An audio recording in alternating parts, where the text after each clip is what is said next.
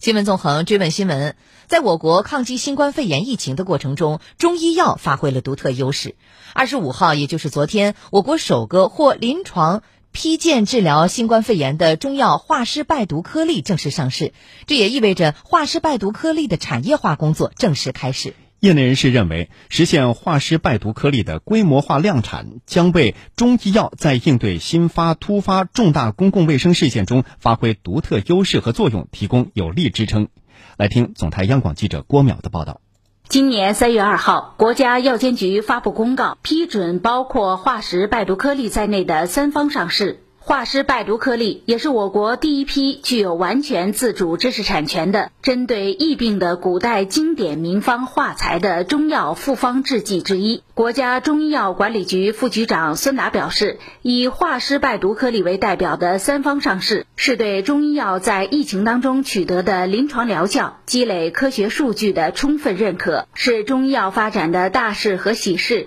具有特殊重要的意义。此次。国家药监局通过特别审批程序应急批准抗疫三方上市，这既是对中医药在新冠肺炎防治中取得临床疗效、积累的科学数据的充分认可，也是对中医药传承精华、守正创新的充分践行。中西医结合、中西药并用是中国疫情防控的一大特点。在没有特效药的情况下，中国筛选出三药三方。等临床有效的中药方药和中医治疗办法，深度参与疫情防控救治，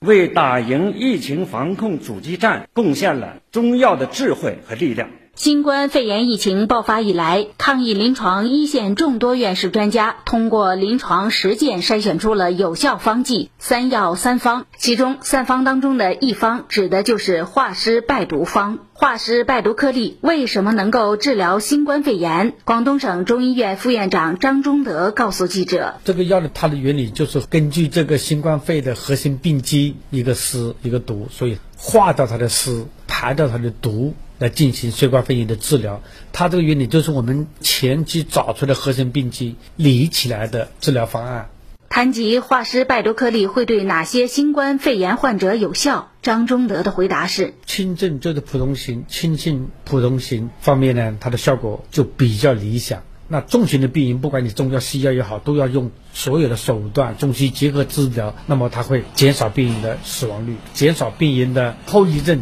加快病人的康复。化湿败毒颗粒的上市，为新冠肺炎治疗提供了一个新的用药选择。中国中药控股有限公司副总裁、广东一方制药有限公司总经理程学仁表示，目前他们已做好产业化相关准备工作，确保市场供应。完成了化石败毒颗粒产业化生产的准备。为实现化石败毒颗粒的产业化，我们新建了化石败毒颗粒专用生产线，备足产能，确保产品的市场需求供应。承接人说，在确定化石败毒颗粒中药临床应用范围同时，他们将开展后续相关研究。目前，他们正积极推动化石败毒颗粒纳入医保，以及将该药转化为非处方药等相关工作。程学仁还透露，将推进化湿败毒颗粒海外注册的相关工作。我们将根据海外不同国家地区中药产品准入的相关法律法规，开展化湿败毒颗粒海外的注册工作，